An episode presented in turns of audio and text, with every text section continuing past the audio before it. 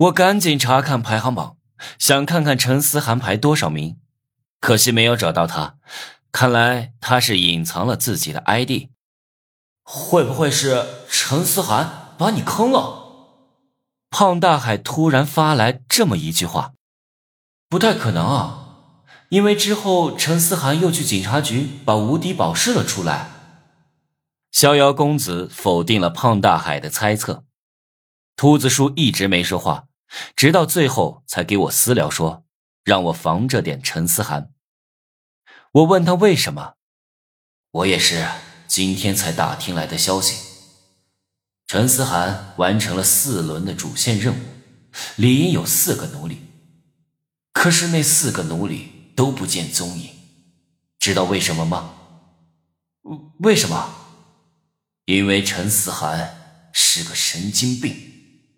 他的所有奴隶都被他玩死了。什么？我震惊了。陈思涵看起来也就是冷漠了点，没想到竟然是这样的人。他跟我交易时说要买我道具给他的男奴隶用，这么看来，他最近又完成了一轮主线任务，在折腾新的奴隶。我就打心底为他的新奴隶默哀。聊完后，我就下线睡觉了。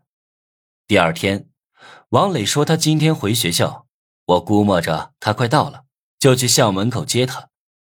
王磊帮我做了很多事，我去校门口接他也是应该的。一出校门，我突然感觉眼前一道黑影闪过，紧接着就昏了过去。当我醒来后，发现自己没穿衣服的躺在大街上。只有一片树叶遮住关键部位。啊！我猛地惊醒，使劲捂住关键部位，紧张的看着来来往往的行人。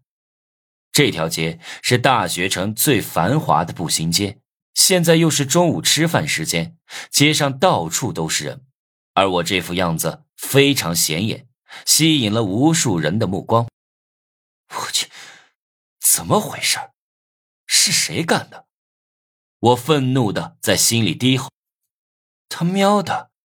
自从我成为征服游戏的玩家以来，还没有像今天这样丢人丢到家。”哟，醒了！一个挑衅的声音传来，是一个肩膀上纹着老虎头的壮汉。你你是谁？我看到他坐在一个路边摊吃串串。身后还站着六个人，每个人都气场十足，一看就不是学生。我是打晕你的人，也是扒光你衣裤的人，大家都叫我大秋。他一口闷掉一瓶啤酒，嘴里吧唧吧唧的吃着猪腰子。我一听是他把我弄成这样，立马就要冲上去，但是紧接着听他说自己叫大秋。脚步就顿住了，